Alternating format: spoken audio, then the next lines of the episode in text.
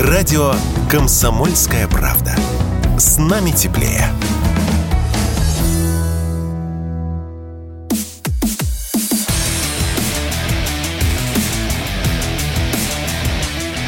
Программа с непримиримой позицией. Утренний Мардан.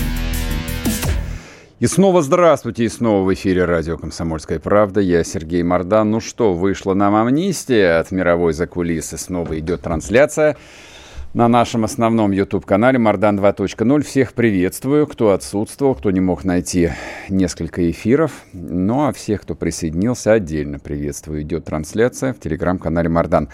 А вариантов нет у нас, э, дорогие мои. Одна тема главная на сегодняшний день. Она же стала главной а, со вчерашнего вечера.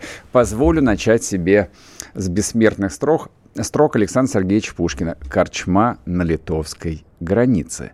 Действующие лица Мисаила Варлаам, бродяги Черницы Григорий Отрепьев, мирянином хозяйка, хозяйка. Чем-то мне воспотчивать, старцы честные. А дальше идет длинная часть. Григорий хозяйки. Куда ведет эта дорога? Хозяйка. В Литву мой кормилец. К Луевым горам. Григорий. А далече ли до Луевых гор? Хозяйка. Недалече. К вечеру можно бы туда поспеть. Кабы не заставы царские, да сторожевые приставы. Григорий. Как заставы? Что это значит? Хозяйка. Кто-то бежал из Москвы и велено всех задерживать да осматривать.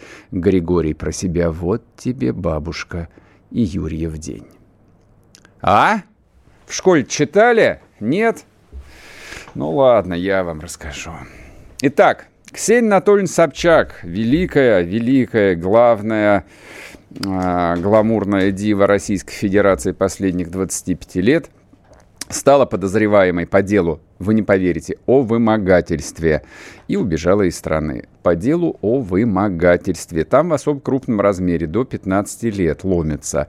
А, но, признаться вам, я сразу вот интригу сниму. У меня есть а, очень большие сомнения, что Ксения Анатольевна что-то реально ломилось вот вся хронология этого, этого драматического побега, она говорит о том, что, конечно же, позвонили, конечно же, предупредили, конечно же, обеспечили зеленый коридор и дали уехать. Но предупредили строго. Ксюша, Ксения Анатольевна, я не знаю, кто звонил, я не знаю, как э, к ней обращались на «ты», не «вы», но сказали строго, что вот тебе, матушка, 3, 4, 5 часов, марш, марш, вперед.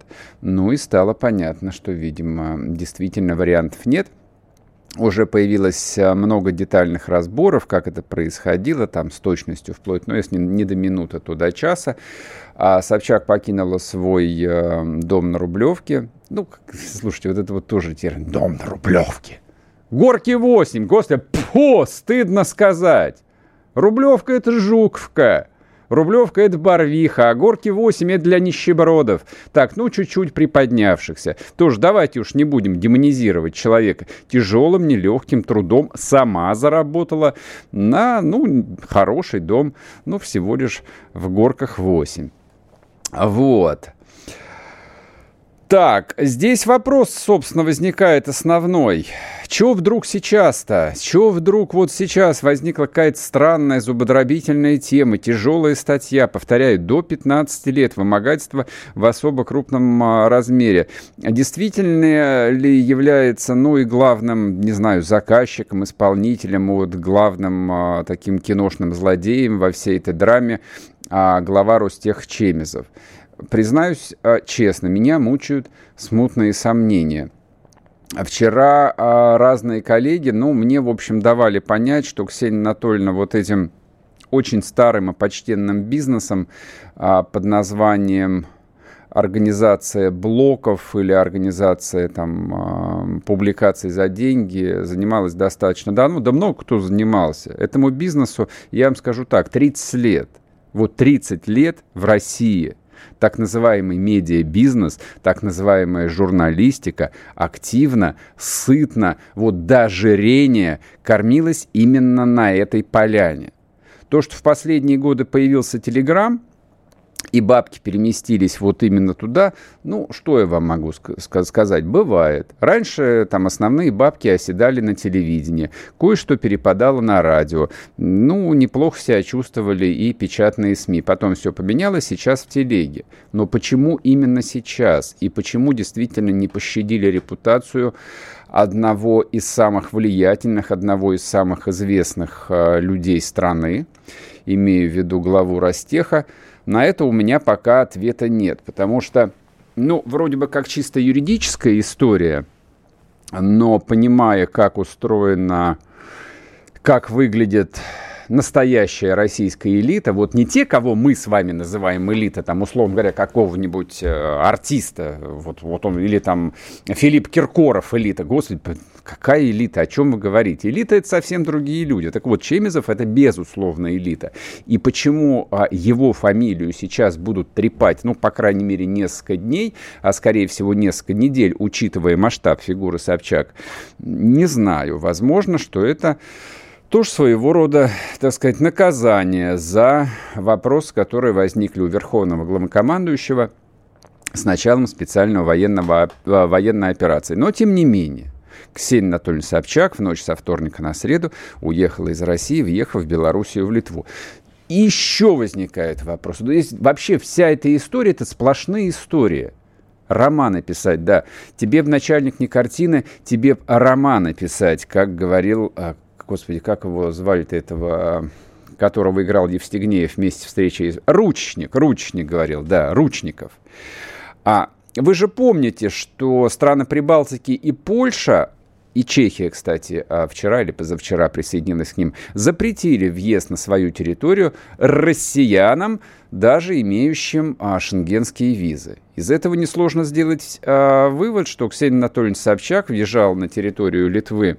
Два варианта – либо по специальному разрешению литовского правительства, которое не могло появиться никак, а, кроме как по специальному указанию совсем из другой столицы, либо по нероссийскому паспорту. И тут мы вспоминаем историю, которую, ну так, вяло, тихонечко обсуждали пару месяцев назад, когда ее видели в Израиле, а, там кто сейчас, Министерство Алии занимается этим или какое-то другое, и, в общем, злые языки писали, что Собчак получил израильский паспорт.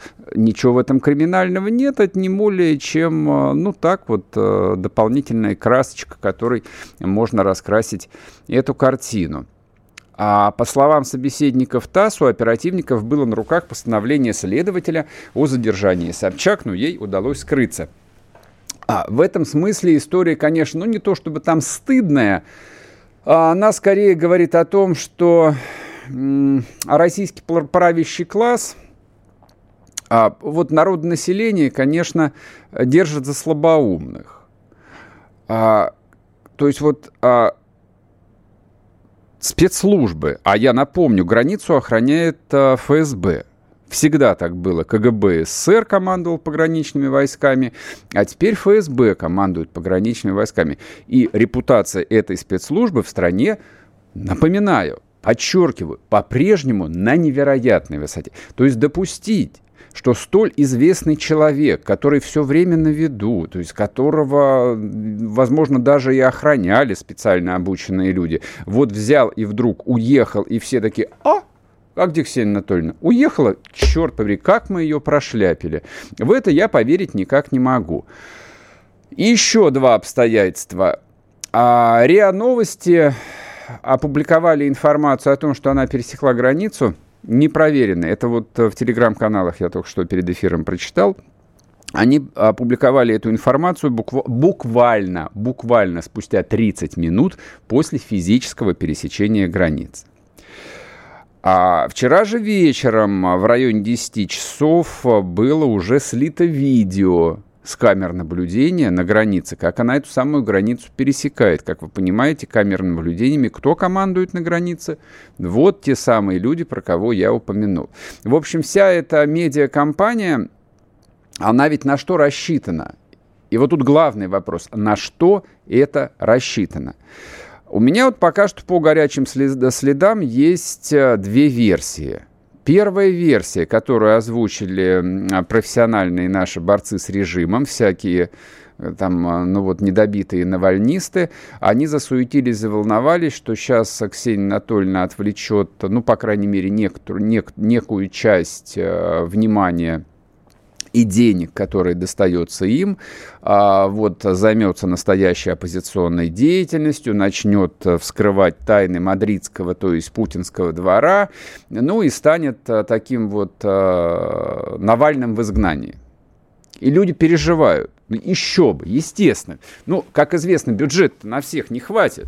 То есть вот сейчас бюджет делили между собой, а сейчас часть бюджета получит Собчак. Они волнуются. Это первая версия, что Собчак станет а, Навальным на выезде.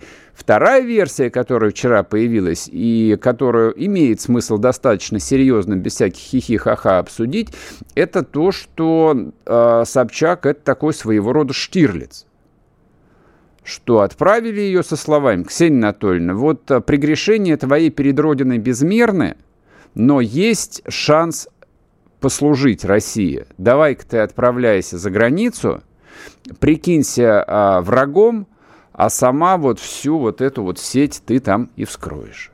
Такое может быть? А почему бы, собственно, и нет? Семья-то осталась здесь, я напомню. Муж остался здесь, сирота. Посмотрим, как долго он будет руководить театром. И сын тоже остался здесь. Ну, в общем, вот такая вот история. После перерыва продолжим. Не уходите. Знаете, как выглядит экономика? Она выглядит, как Никита Кричевский. Знаете, как звучит экономика? Правильно, как Никита Кричевский. Никто вам не скажет, когда и как долго что-то будет расти или падать. Никто. Никто, потому что Нострадамуса и прочих ясновидящих нет, не было и не будет. Каждый четверг 6 часов вечера по московскому времени слушайте программу «Экономика» с Никитой Кричевским на радио «Комсомольская правда».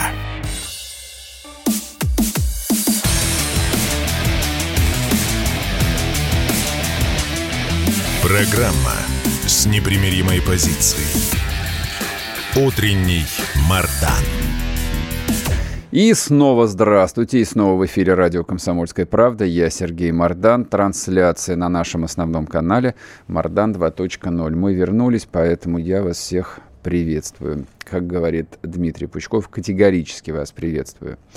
Так, а, ну давайте теперь по-серьезному поговорим про эту историю с Собчак. Понимаете, Собчак – это своего рода собирательный образ. Это квинтэссенция в России – нет, не нулевых, скорее десятых. Вот когда Ксения Анатольевна вошла в силу, а мы же помним, мы из какой семьи, скажем так, а, из какой она социальной прослойки.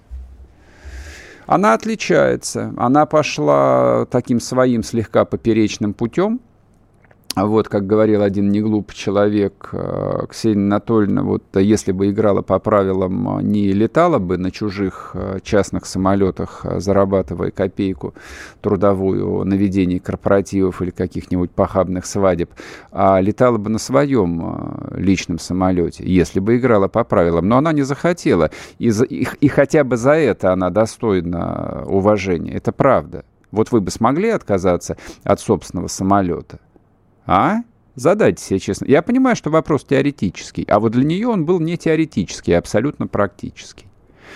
Вот. Но при всем при том она остается вот плотью от плоти современной российской аристократии. Что ж такое произошло, что часть этой плоти решили, так сказать, абортировать столь э, безжалостным образом? Вот у меня ответа нет, поэтому я этот вопрос транслирую Сергею Маркову, политологу, директору Института политических исследований. Сергей Александрович, здрасте. А, да, здравствуйте, уважаемые друзья. Вы, вы, вы, вы шокированы вообще были вчера или нет? Вы ожидали, а что я... вот так вот закончится?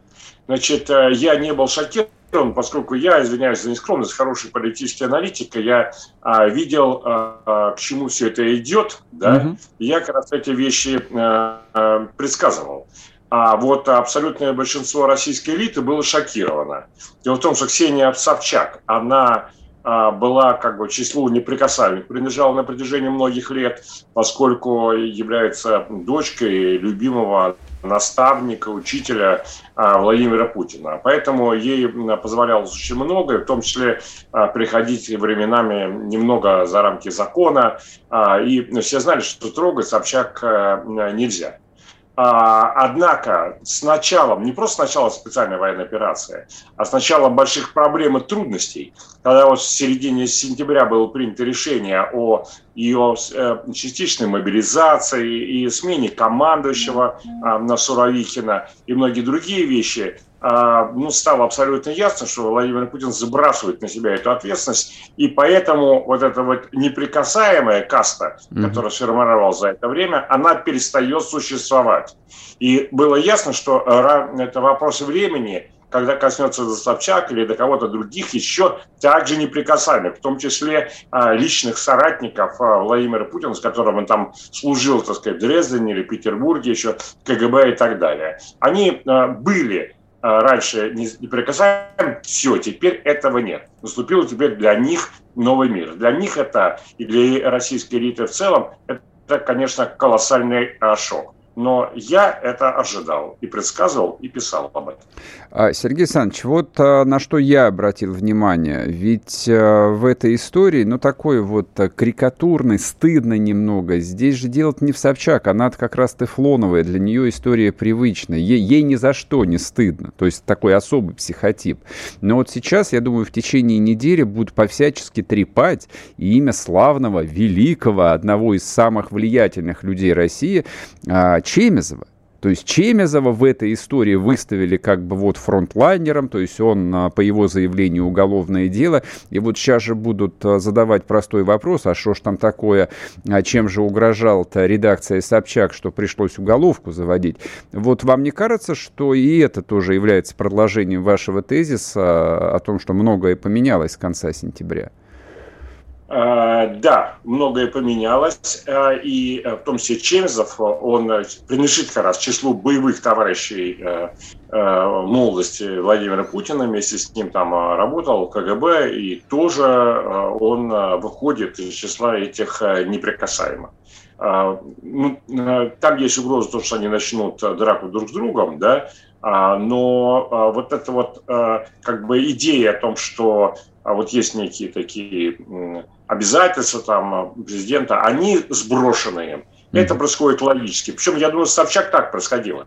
А, и некоторые думают, вот, там кто-то попросил, чтобы Собчак может закрыть. Я уверен, что ничего подобного никто Путин не просил, а он просто сбросил на себя и сказал, ко мне к этими вопросами не подходите. Все, я занят реальными проблемами, которые стали а, перед страной. А потом уже там хаотические процессы, так сказать, кто-то э, начал, так сказать, вот эту кампанию. Я так думаю, что это связано с Айтиной Канделаки, которая мстит э, Ксении Собчак, потому что заявление сделал не просто Чемезов, а заявление э, сделано вот э, от имени э, мужа э, Тины Канделаки. А, но а, самое главное, то, что президент прекратил заниматься этим проблемой и сосредоточился на значительно более важных вещах, которыми, э, которые встают сейчас как огромнейший вызов перед страной. Ну, мне кажется, это хорошо. Ведь э, в свое время э, сказал великий Ли Куан Ю, руководитель Сингапура, если вы хотите настоящую, чтобы борьба с коррупцией была, нужно, чтобы вы, руководители государства, кого-то из ваших личных друзей, посадили за коррупцию. А, а за эти годы они там наверняка, э, так сказать, образовались такие. Э, дайте их посадить за коррупцию, и тогда все поймут, что борьба с коррупцией идет настоящая. А как вы думаете, а вот а, мадам Нарусова здесь же тоже рядом стоит, тоже ведь важный представитель семьи и тоже много чего лишнего себе позволяла там, все последние годы. А как думаете, она долго просенаторствует теперь или нет? А вы знаете, э, здесь тоже, я думаю, не будет чего-то задания, заказа, никого не интересует судьба э, Нарусова сейчас. Mm-hmm. а просто она будет э, иметь отношение теперь уже не с кем-то, кто принимает решение по ее судьбе, а просто с общими механизмами. Если выяснится, что она там нарушает какой-то закон, пойдет по закону, будет арестована и, так сказать, может быть, из сенаторов, так сказать, и так далее. И тоже по, по процедуре, когда там положена процедура у ней, вот это будет э, взято в учет. То есть прекращено, вот это прекращается, вот это фаворитизм в отношении э, этих людей. Он, кстати сказать, э, у него есть недостатки, но это понятно почему. Потому что Владимир Путин для того, чтобы ему э, большие изменения сделать в стране, нужна была команда доверенных людей, которые мог доверять, и он взял на себя тоже какие-то обязательства на них, ну, за их судьбу там и так далее, чтобы их не обижали. А, но сейчас вот это прекращается. И это, и это значит новый мир. С моей точки зрения он немного лучше, чем э, предыдущий. Кому-то кажется, может быть, и не совсем неправильно. Но суть в том, что это новый мир, в котором мы живем с середины сентября, когда были приняты эти ключевые решения. И не знаю, Нарусова теперь не будет беседовать. Нарусова теперь не будет а, а, телефонного, возможности сделать телефонного звонка президенту, где что-то такое попросить. Вот это а, самое главное. А, все становится обычным человеком. Угу. И поэтому элиты так и реагируют. Когда они понимают, что правила игры кардинально поменялись, то есть как-то они ориентировались на каких-то людей из ближайшего окружения Путина, то теперь э, им, а, может быть, ориентироваться это не надо, потому что такой помощи не будет. Все, товарищи, теперь по закону, по общим правилам. Ну вот смотрите, а ну вот я сейчас не о семействе а Собчак э, Нарусова говорю, я говорю вот о, скажем так, ближнем круге, как его называли последние годы в широком этом смысле. А вы не боитесь, что вот поскольку так сказать, руководитель сказал, все, как бы мне не до вас, они сейчас просто передерутся, и от этого будет э, много дополнительных ненужных проблем для страны. У нас 30 секунд буквально.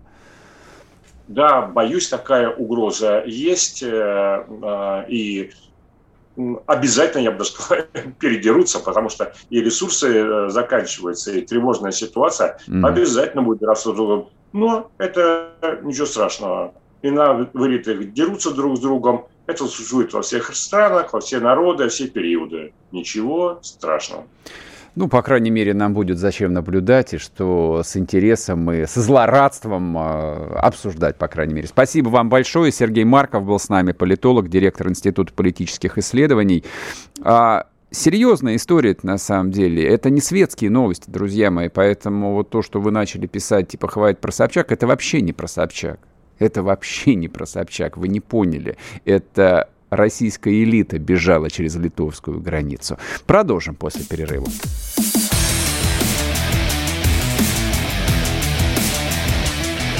Программа с непримиримой позицией. Утренний Мардан. Публицист Георгий Бофт знает. Он знает, кто виноват, что делать и как нам быть дальше. А вот на ЖКХ я заметил, что цены нифига не снижаются, потому что куда же ты денешься с подводной лодки. И на бензин почему-то цены не снижаются, хотя у нас его должно быть хоть залейся. Или вот газ, например. Тоже я смотрю вот на газовый счетчик, ни хрена не снижаются цены на газ. Почему же так? Программу «Бофт знает» слушайте каждый четверг в 8 часов вечера по московскому времени на радио «Комсомольская правда». А вы хотите что? Вы хотите какую-то пропаганду вести или вы хотите до истины докопаться?